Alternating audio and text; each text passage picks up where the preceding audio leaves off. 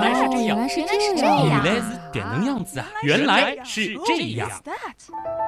欢迎来到《原来是这样》，各位好，我是旭东。我是姜文。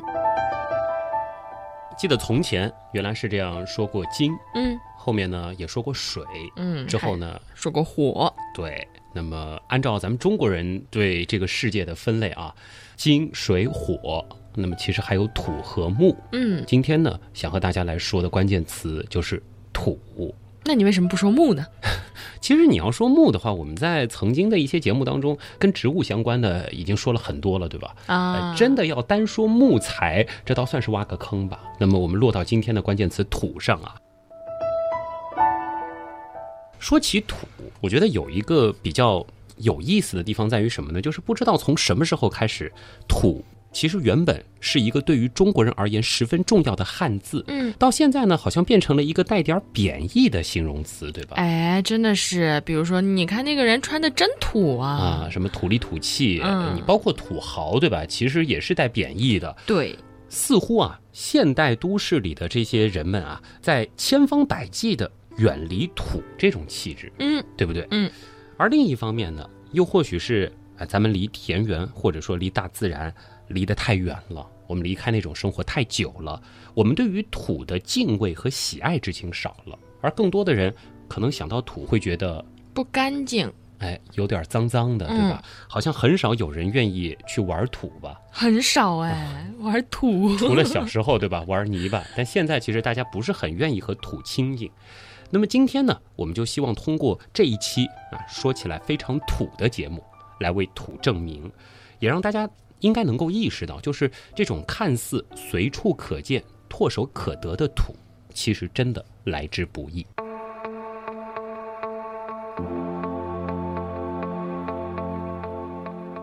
土到底是什么呢？或者说，就是什么样的东西才可以叫做土呢？你想一想啊，沙子是土吗？沙子不是土吧？那么，如果说沙子里加了点水，把它搅和在一起，它是土吗？哎，你别说，这个加了水的沙子，感觉还真的是很像土。嗯，我们来看看土的定义到底是什么啊？地球的地壳表面呢，除了土壤，它还会存在沙漠、戈壁和岩石等等的其他地貌。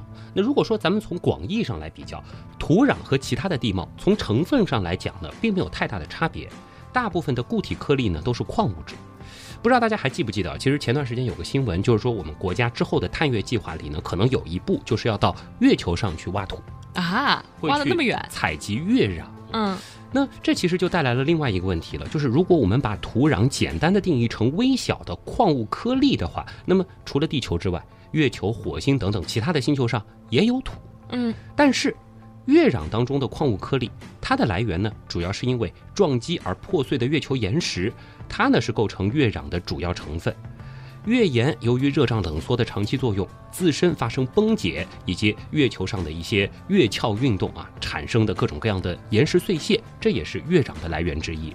那么至于火星的土壤呢，它的形成和月壤有些类似，但还要加上因为火星有大气嘛，大气的流动和风化的一系列作用。嗯，但是我估计这种土应该没有办法直接种菜吧？对，就算我们把火星的土挖来，嗯月球的土挖来，单单浇上水，哎，好像也没有办法种菜啊。嗯，所以他们不能严格意义上的称之为是土或者是壤。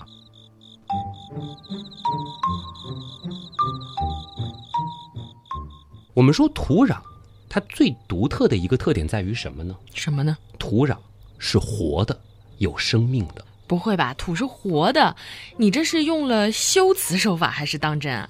我们说“土”这个词儿啊，经常被人们认为是简单乏味的代名词，但其实呢，土壤啊，它一点儿也不简单。比如说啊，在土壤里有一个完整的、复杂的生态系统，和土层之上的生态系统相比，土壤里边的生态系统其实也非常的复杂。嗯，比如说，咱们用肉眼就可以看到土壤界里的类似于野兔一样的东西啊，什么呀？就是弹尾跳虫啊，它呢会瞬间移动啊，这个像小米粒一样跳来跳去，跳得非常快。哎，在土里边生活的小蜈蚣们呢，就会到处去追杀它们 啊，弱肉强食。那么相比之下，偶尔露出头的蚯蚓啊，就显得无比巨大了。这也是土壤当中的生命。那么在显微镜下，你还可以看到长得像小甲虫那样的微小螨虫，迈着八条细腿儿走来走去。线虫看上去像缩小版的蚯蚓，但是它长着世界上最可怕的嘴，因为看上去像是八台电锯啊！这也是土壤里边的微小的生命。而再小一些的阿米巴变形虫，它不紧不慢地用拥抱和消化液招待着周围一切小于它的生物。再小的根瘤，就像是小小的气球一样附在植物的根系周围。当然了，还有我们之前提过的各种各样的细菌、真菌，在一小勺土壤里就含有亿万个细菌。二十五克森林腐殖土当中所含的霉菌，如果一个一个排列起来，你猜有多长？多长？十一公里。哇，不过是这样的啊！你说土壤里有活物和各种生命，这个道理我们自然明白，对吧？但是呢，你就凭这一点，你就要说土壤是活的，我觉得还是很牵强嘛。要你这么说的话，水也是活的呀，因为水里面有鱼有虾，还有各种各样的微生物，对吧？哎，从你这个角度来思考问题呢，一点也没错。但我之所以这么说啊，主要是和土壤它的确切定义有关。关于水的定义，咱们说最简单的就是 H2O，对不对？嗯，没错。它可以是固态的、液态的、气态的，甚至是玻璃态的。即使把水我们滤除它里边所有的杂质和生命，水依然还是水啊。嗯，对。但是土就不一样了，土是一种混合物，而且是一种非常非常特别的混合物。说白了，土并不是由土这种物质所组成的。你想想，土里可能都有些啥？嗯，沙子、水，没错，然后各种植物、动物的尸体，然后便便啊，还有微生物。嗯，便便是这个肥料，对吧？微生物在里边帮着分解。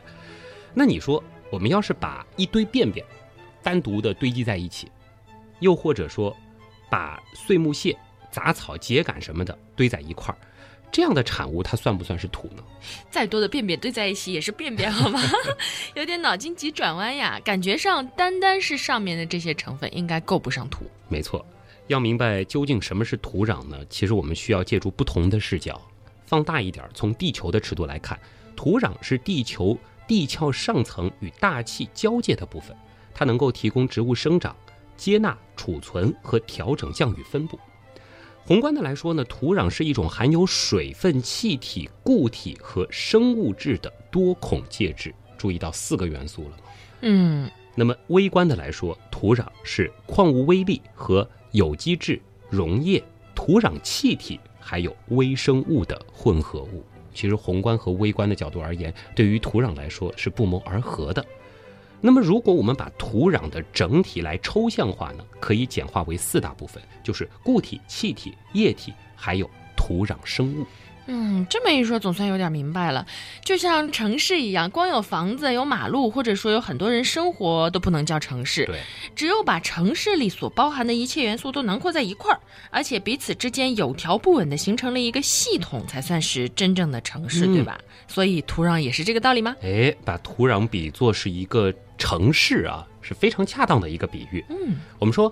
砂石之类的成分呢，叫做土壤的母质啊，母亲的母，质地的质，这是土壤的基础。好比咱们建造一座城市，需要有基础的一些建筑，对不对？对。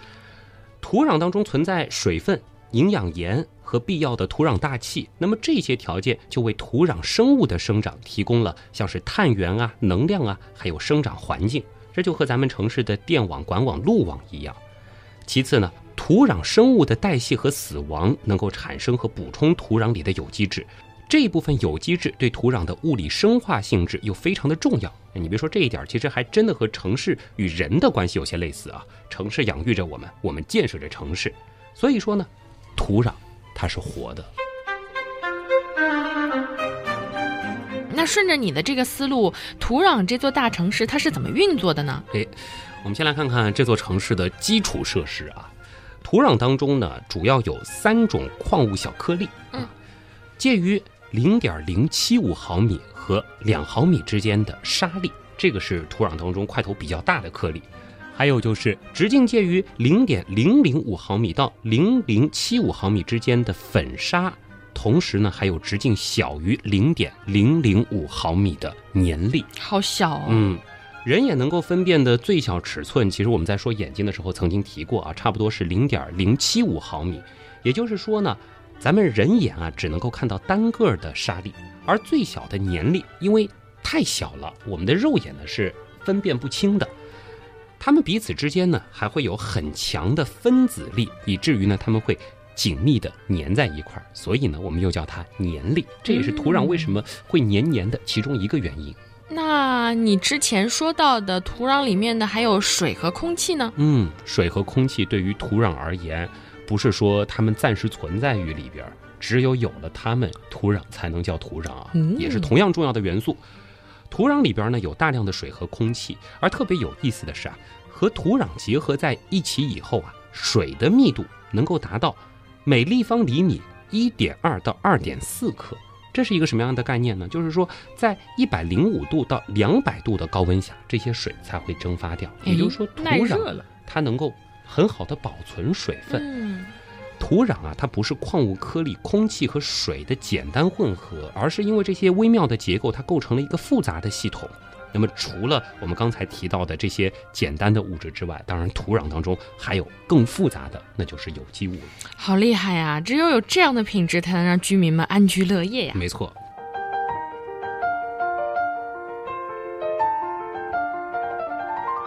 那咱们再来看看土壤里的居民们，他们是如何将这座城市运转起来的啊？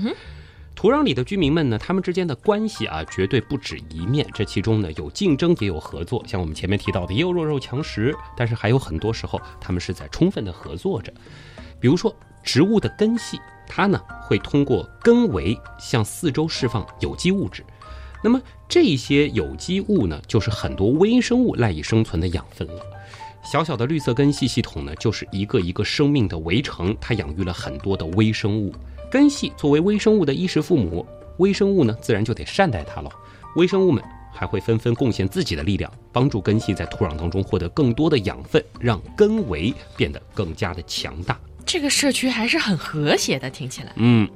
微生物各司其职，帮助根系，有的呢可以产生生长因子，而有的呢可以帮助根系抵抗天敌，还有一些呢则会帮助根系吸收矿物质。我们举个例子啊，比如说根瘤菌，它就能够帮助根系从大气当中获得氮。土壤当中有空气，啊这些根瘤菌就可以帮助这些根系从大气当中获取氮元素。那么氮元素大家应该比较熟悉啊，它是合成蛋白质的重要成分啊。整个过程呢，这就对大环境的氮循环具有极其重要的意义了。对于植物而言，它也有非常重大的意义，这也让植物能够更好的、更健壮的生长。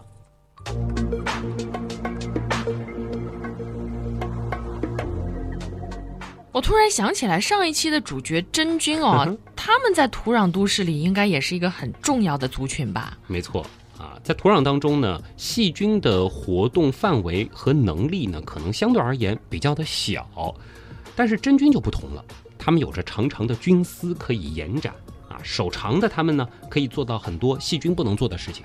在供气的过程当中，真菌菌丝可以将很远距离的营养吸过来，供给给根系。哇，厉害！哎。这种取长补短、互助互利的模式是进化的一大进步啊！比如说灌木共栖真菌、外生菌根，还有杜鹃花类的菌根等等，这些呢其实都是很好的例子。我相信大家也已经注意到了啊，其实我们不断的在提到土壤里的微生物和植物之间的关系。嗯哼，那么我们也可以给。土壤下一个非常简单且明确的定义，就是地球陆地表面能够生长绿色植物的疏松层。那我就好奇了，这土壤对植物而言为什么就这么重要呢？这里呢就得提到土壤当中的一个非常非常重要的，我们或者说是它真正精华的部分啊，叫做腐殖质。腐烂的腐吗？啊，听这名字好像怪恶心的啊。对，腐烂的腐，殖民的殖，质地的质。腐殖质是什么呢？它其实是生物改造地球环境，同时又受益于这种被改造的环境的一个典型的例子。没听懂。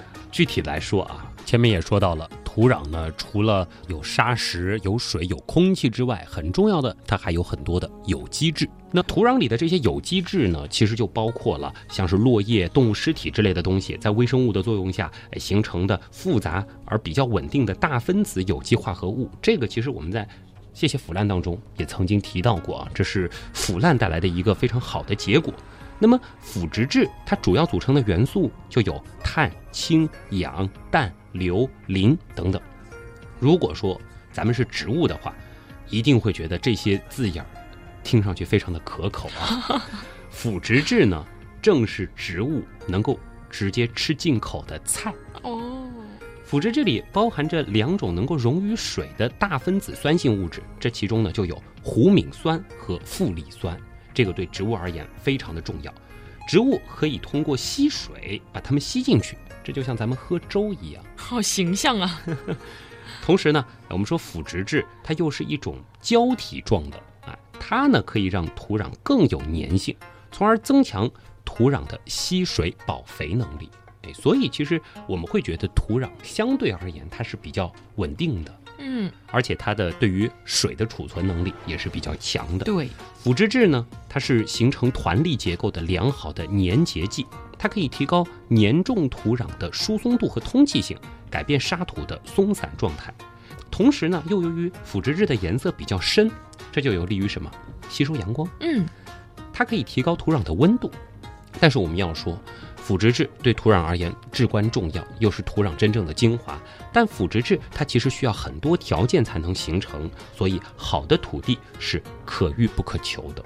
怪不得有说什么地方的土种出来的东西比较好吃这个说法。嗯，它的腐殖质的含量比较的大，我们或者说这个土比较的肥沃，它的肥力很强。这真的是可遇不可求。有个问题我很早就想问了，就是最早的土是怎么来的呢？原样式的问题啊。古希腊人认为呢，世界是由土、水、火和空气这四种元素组成的，其实和中国人的观念有点类似啊。他们认为呢，石头啊是由元素土构成的。但现在其实我们知道，真正的土它最初呢，倒是由石头变出来的。嗯，在地球诞生的最初，本是没有土的。随着地球的逐渐冷却、凝固和固化，这就出现了大气、海洋和陆地。那又由于太阳辐射和地球大气的现象，日积月累，陆地上的岩石就逐渐的侵蚀，变成了原石碎屑。这个其实和月壤、火星土的最初的形成是有点像的，这就组成了土壤的最原始的成分。道理呢和外星土差不多，但请注意啊。这些岩石碎屑，它还不是土壤。知道啦，你前面说了，土壤是活的。嗯，那到了三十多亿年前呢，机缘巧合，由于某种我们至今都还没有搞懂的原因，海洋当中出现了最原始的生命。对于地球而言，新的时代到来了。又过了很多很多很多年，这些微生物们呢，哎，它逐渐的就顺着各种水系，从海洋、从河流、从湿地等等。逐渐的渗透到陆地当中，它们有的呢就会存活在这些岩石的碎屑当中，而这些前锋军的抢滩登陆，也就标志着，哈哈，真正意义上有生命的土壤诞生了。没错。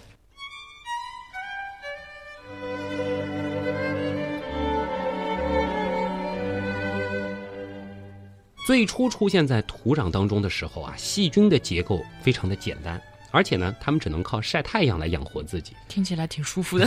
其实和植物的方式非常的像嘛，这就是非常早期的通过光合作用完成自己繁衍的生命。这种细菌呢，被称作是生产者。当生产者的数量足够多的时候，哎，很多微生物发现啊，吃活的细菌效率好像更高一些啊，不需要自己生产能量了。那么这些微生物呢，就被称为是消费者。那么，当这些生产者和消费者死亡之后呢？岩石碎屑当中就存在着很多很多的生物残留物，一些微生物啊，它能够消化这些残留物来维持自己的生长。那么，这些靠消化这些残留物为生的微生物呢，它同时呢会把这些残留物转化为生产者可以利用的无机物。那么，这些清道夫呢就被称作是分解者。其实，你回到。我们现在的这个宏观世界，我们的这个模式和当时也没有太大的本质上的区别啊。至此呢，生产者、消费者还有分解者就形成了一个首尾相连的循环，而太阳能呢，就像是发动机一样，推动着这个循环不停的运行。随着循环的增加，岩石碎屑当中的生物呢就越来越多、越来越多、越来越复杂，最终就变成了现代土壤的模样了。哇，罗马不是一天建成的呀，土壤更是花了几十亿年才修成现在这样，厉害厉害。其实我们刚才描绘的那个时间尺度呢，有点大啊。我们放到数百年这样一个时间尺度来看看，其实土壤这座城市也可以在局部慢慢的建造出来。比如说，我们说楼房它是需要基础的，对不对？嗯哼，土壤呢也需要一些岩石碎屑作为基础，这个就是我们前面提到的成土母质。那么成土母质它其实并非必须来源于地球诞生最初的时候的那些侵蚀效应，其实这些侵蚀每天都在发生着。岩石的侵蚀，这途径呢就包括了风蚀、水蚀、酸雨，还包括一些微生物的作用等等。逐渐逐渐的，这些成土母质就会被风或者是水搬运，并且堆积到某个地方。这些建材到位之后呢，就准备好了下一步土壤的演进。嗯，现在造城市需要的建筑材料都准备好了，那工人该进场了。嗯，那就假想我们有一块空地啊，上面积满了这些岩石的碎屑。成土母质准备好之后呢，土壤生物就开始发挥作用了，跟我们之前描述的整个地球土壤形成的这个过程其实还是比较类似的。生产者是先锋，最早呢可能有一些能够通过光合作用或者说是晒太阳养活自己的微生物进入到了这些富含水分的岩石碎屑聚合物当中，逐渐的呢，消费者和分解者也就紧随其后到来了，这就形成了一个完整的生物链。随着生物链的不断循环。它产生的生物质就越来越多，生物链也就变得更加的复杂，也会吸引到其他的更大一点的生物加入到这个系统当中。我们也要注意一下啊，就是说分解者降解生物排泄物和残渣的时候呢，除了自己使用，它还会残留一部分来形成土壤的有机质。那么土壤的有机质就是我们前面提到的这个腐殖质，它就能够改善土壤的通透性，增加土壤的肥力和增加土壤里的生物的多样性。到了这一步，我们就可以把它看成是土壤形成的重要标志了。嗯，那这个过程大概需要多久呢？可能比我们想象的要来的久一些啊。把石头磨成土，这个毋庸置疑，它需要很大的耐心。有的磨了啊。那么这一步咱们就算是跳过，其实真正的腐殖质的形成呢，它也需要相当长的一段时间。有一些资料声称啊，在典型的情况下，即使要形成一英寸厚，大约是二点四五厘米的土壤啊。就需要五百年的时间。我们换句话来说，就是如果我们把某地表层的一英寸的土壤完全的移除，那么代替它们的土壤需要到二五一六年才能够重新的形成。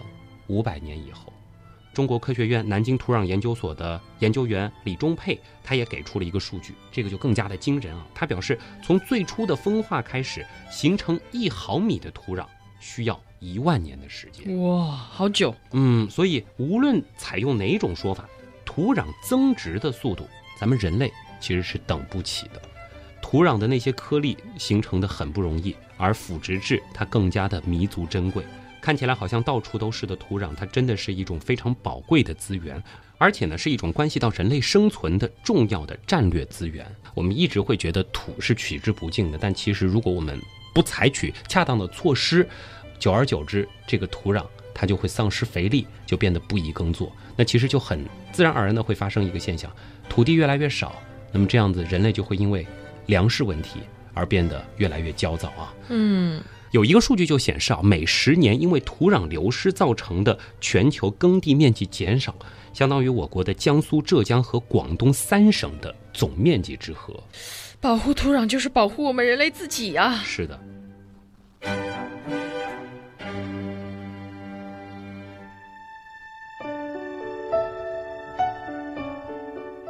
你一直在强调啊，土壤是有生命的。那我们知道，生命都是有始有终的，对吧？嗯。那么，如果没有人类的破坏，土自己会死吗？啊，你这个脑洞挺大的啊。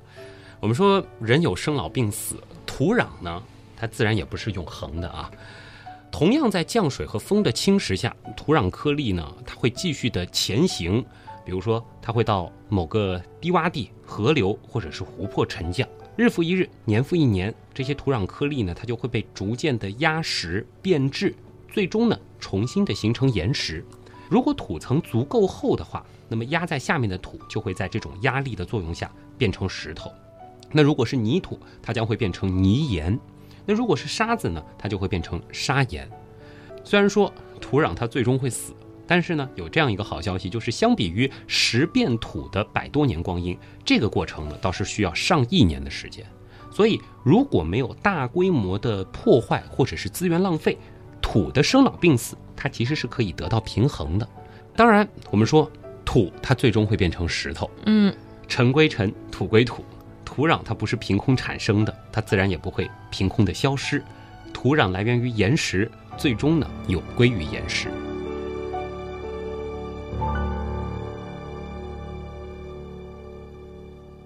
你知道吗？我想到了一首诗，嗯，落红不是无情物，化作春泥更护花。现在我们应该知道了吧？落红化作的它其实不是春泥。而是土壤当中的腐殖质。哎呀，刚刚想文艺一下，分分钟就被旭东老师带出戏，真是。好吧，好吧，再问一个小清新一点的啊。嗯。最近不是在下雨吗？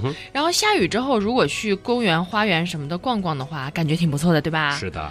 因为呢，空气当中弥漫着泥土的味道，那我就一直很好奇啊，这种清新的味道到底是怎么来的呀？嗯，这个泥土的味道呢，其实它。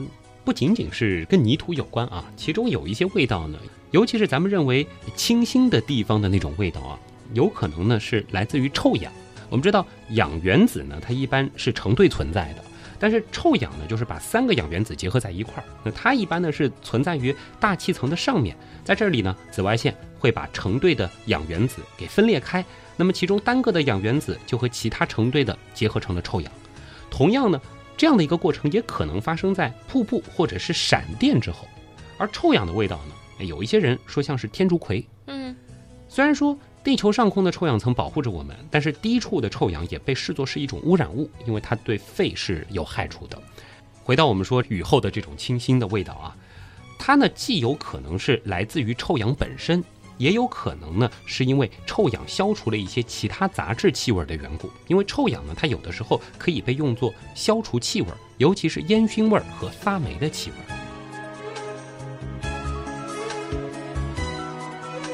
这么说来，这个泥土的芬芳倒是和泥土好像没啥关系喽。这也未必啊，因为这种气味的另外一个主要来源呢，正是泥土本身。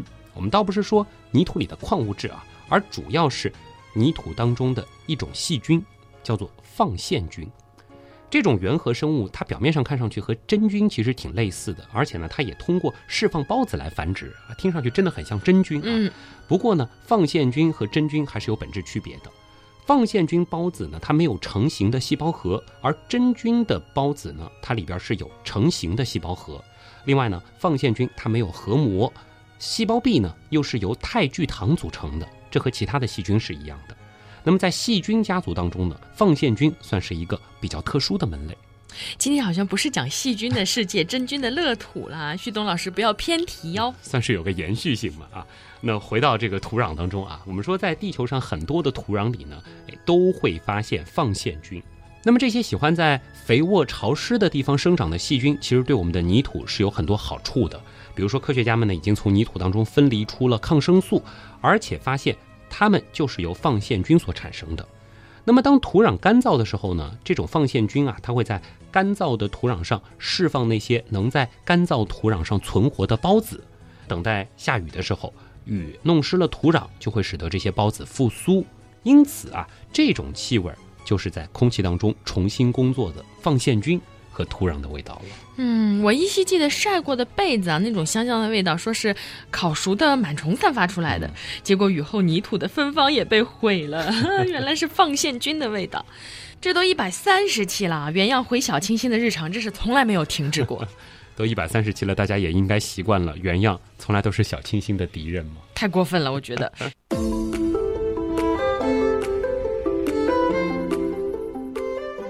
作为一名需要做家务的女生啊，对于土其实还是有些头疼的，因为你知道吗？家里的柜子、桌子什么的，隔一段时间只要不擦就是一层灰，这些灰不就是土里吹出来对吗？啊，你是说这个土还是会有一些烦恼的，对吗？对呀，其实除了你说是刮过沙尘的这种天气，大部分时候咱们还真赖不到土的头上。哦，家里的这些灰尘，它的主要成分并不是土，大部分情况下呢。是你或者你的家人皮肤上掉下来的碎屑，这当然了，这些碎屑倒也正在成为大自然土壤里的组成部分。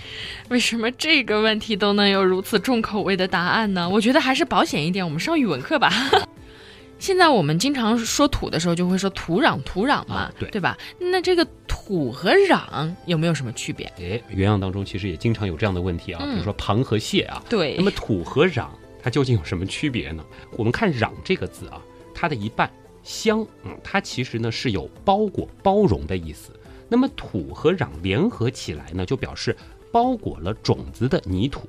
那么壤它本意呢，指的就是已经播种了种子的田土，或者是那种松软的土，可以耕作的土，这个是壤。所以，其实我们今天讨论的大部分情况下的这个土壤的定义，应该指的就是壤。而土呢，它的释义会比较的广，有的时候呢，像是火星土、月球土这种没有办法耕作的，它也会被算作是土。嗯，那泥土呢？这个泥具体指的又是什么？哎，和土壤类似，泥土好像也经常被连用啊。。对，那么这个泥它到底又是什么呢？泥呢啊，应该指的是含水的半固体状的土啊，就是那种稠哒哒的、哎软乎乎的啊一。甩到处都是的。对，这个是泥。但其实呢，我们也都知道了，土壤它重要的组成之一就是水分，对不对？所以从这个角度来看，泥和土的界限呢，其实挺模糊的啊。嗯，感觉土多加一点水，你加到多少，它会变成泥呢？不知道啊。对，原来是这样。就是这样。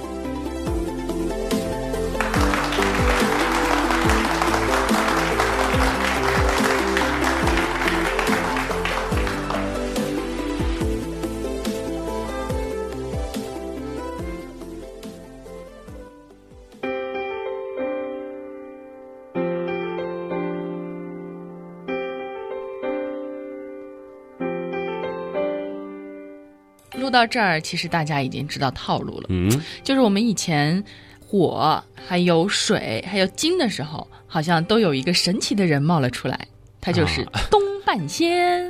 就是因为这个系列算是五行的第四篇嗯。啊，那么东半仙儿在这个时候是也应该登个场啊，亮噔相。噔噔噔，那么就回到咱们古代中国人对于这个世界的认识啊，五行这的确是渗透在我们中国文化的方方面面。那么中国文化当中对于五行当中的这个土，它到底是怎么样去定义的呢？其实呢，有一点和我们说希腊人他们的这个分类方法是有点像的。他们觉得这个土元素啊，土然后会变成石头。那我们的这个土呢，其实它的这个概念更大，除了可以种植的，我们说土壤啊这样子的可以耕作的这个土之外呢，包括石头，包括山，这些也都算是土。嗯。那么山呢，在我们的文化当中认为是偏阳性的这种土，对。那么像是可以种地的这种呢，比较温柔的呢，它是偏阴性的土。但是呢，在五行当中，土它比较特别，它其实算是中性的，因为从方位上来讲，东南西北啊各有一个行，嗯。而中间的中其实对应的就是土。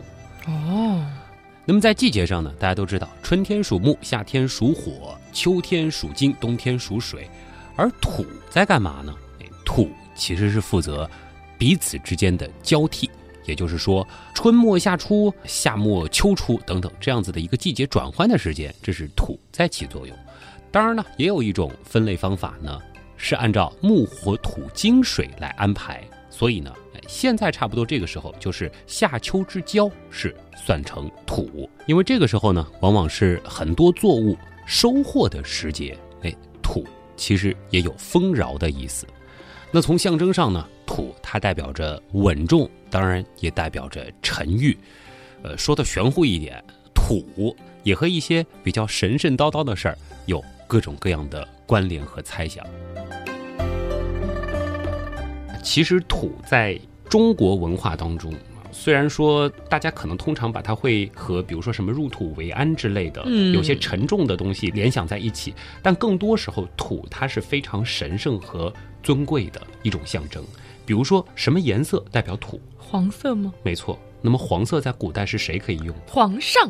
对，皇家专属的颜色。而我们知道，其实中国人最信奉的这个中间的中，中央的中这个方位，它其实就是土嘛。前面也提到，哦。我们说乾坤设计，对不对？对，乾为天，嗯哼，坤为地，嗯，那么地就是土，土地，对，那坤其实就是土地，另外就是设计了。嗯。设计是江山设计，对不对？对。咱们在古代觉得这是非常非常重要的一个词儿。那么社稷到底是什么呢？社稷其实就是土神和谷神的总称。你想，社稷的社，社会的社，边上是不是一个土？是这就是土地神的意思。啊，在咱们非常漫长的这个古代，君王祭祀的时候，首先就要祭祀土地神，嗯然后是五谷之神。可以说啊，土地是以农为本的中华民族最重要的原始崇拜物听起来好神圣啊，啊。再反过来说，其实土它是真真正正的人类的母亲，对不对？嗯。而且其实，在很长时间，我们的文化都认为土是我们的母亲，孕育了我们，嗯也觉得女娲是拿土造了我们，嗯对不对？那反过来说，有见过孩子嫌弃自己妈妈的吗？当然没有了，嗯，所以大家别再嫌弃土了啊。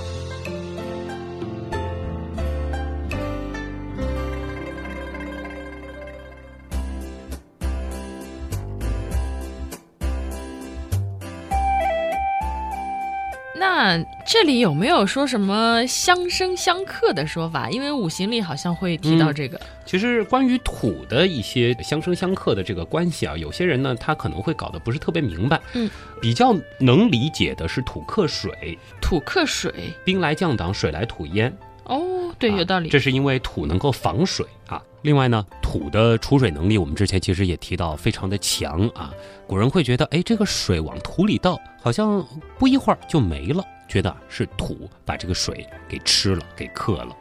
那么土生金啊，其实在提金的时候，我们也提过啊，就是因为我们古代人认为啊，金呢，它通常是隐藏在石头里的。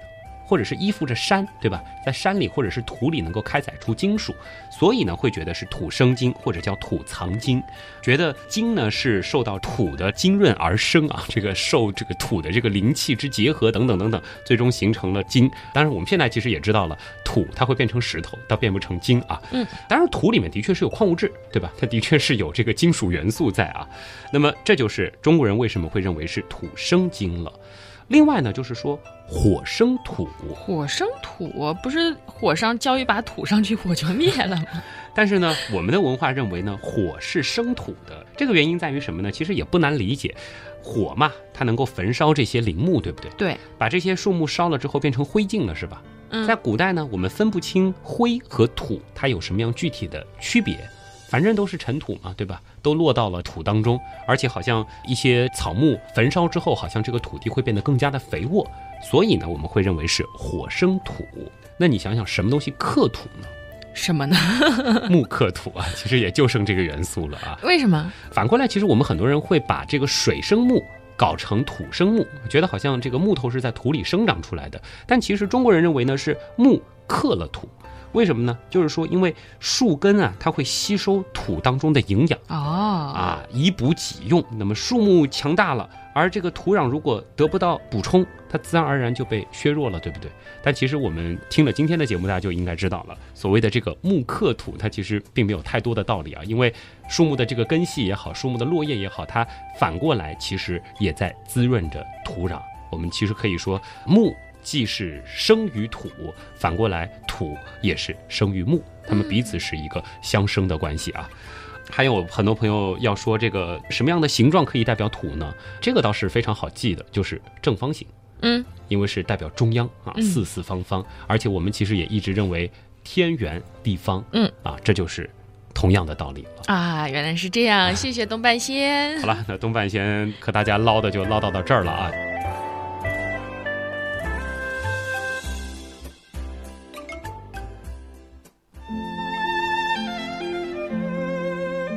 其实呢，我顺便也想和大家再提一提关于土壤保护的问题。其实，在中间呢，简单的提过，就是说现在其实人类的这个耕地或者说土壤的这个流失是比较快的。有一个什么样的原因呢？就是因为我们现在的这个耕作方式啊，我们通常会种这些浅根的植物。嗯，就我们种的这些植物，通常而言，它的根系是比较浅的，这其实并不特别有利于土壤的这个保存。那么在农家呢，通常有一些方法，就是说我们在把作物采摘完、收获完之后，可能会把一些残留的这些秸秆什么的铺在上面，能够保持这个土壤的肥沃。但其实这种方式呢，随着时间的推移，它并不能特别有效的。保留土壤的这个肥力，或者说保住整个土壤不被流失。那么比较好的方法呢，其实是在这些耕作物附近种植一些原生的高大的树木，因为它的根系会比较大，它能够更好的保存土壤，不让土壤得以流失。或者呢，是在我们不种菜或者说是不种稻子的土壤它休息的这段时间呢，再种一些其他的东西，那也能够让它得到一个保护。总之，其实是有很多方法的。当然，其实短期而言，可能有的人会觉得，我本来可以种的土地面积是一百，那么进行这样的保护措施以后，我可能只剩百分之七十或者是百分之六十可以种了。但如果为了子孙后代着想啊，眼光放长远一点嘛。对，怎么说呢？就是说耕地面积的减少，或者说土壤的流失，可能它到最后会趋向于一个稳定的数值，但一定养不活地球上的那么多人。那么到了那个时候。我们要不要为了粮食的匮乏而陷入无休止的竞争呢？或者说，在那种竞争状态下，谁又能确信我们自己的子孙能在这场竞争当中存活下去？说的很有道理，有点深刻。怎么接了？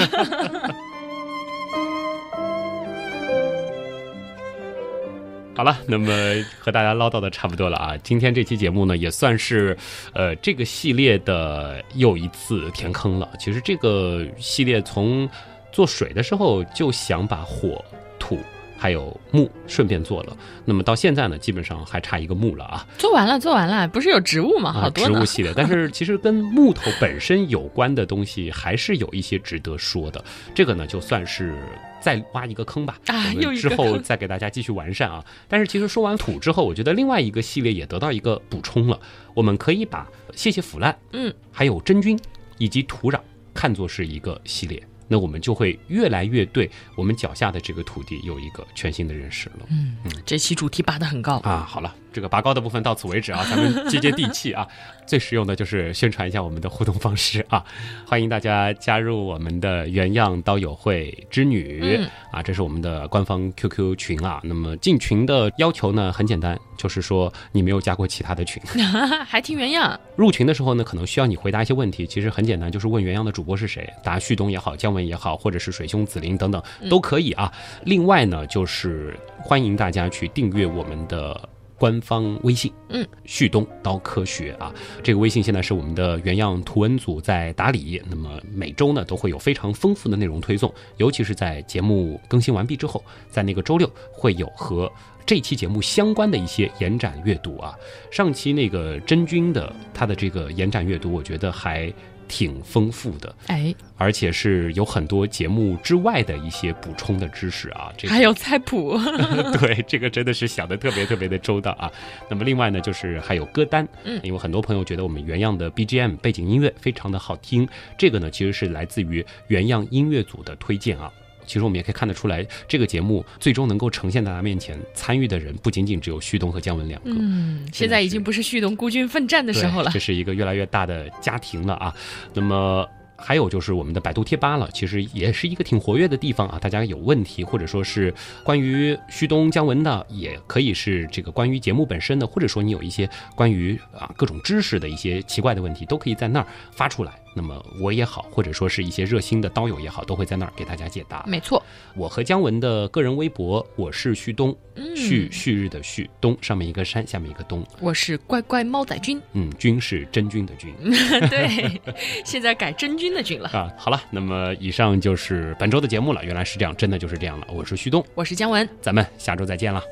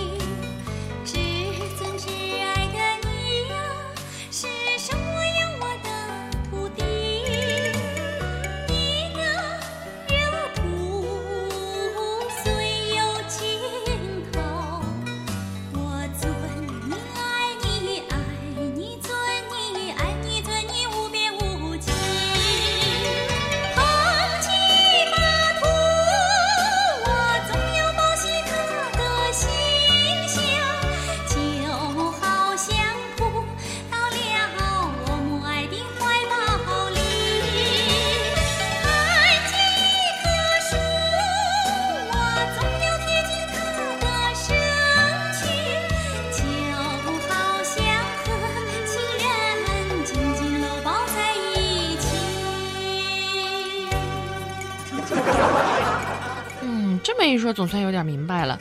啊，就像房子一，呃，不，就像。那么，这些消，这些分啊。不过有一个好消息啊，就相比于土变，有一个好啊。不过呢，还是有一个好啊。那么这些喜欢在肥饶、嗯丰饶的。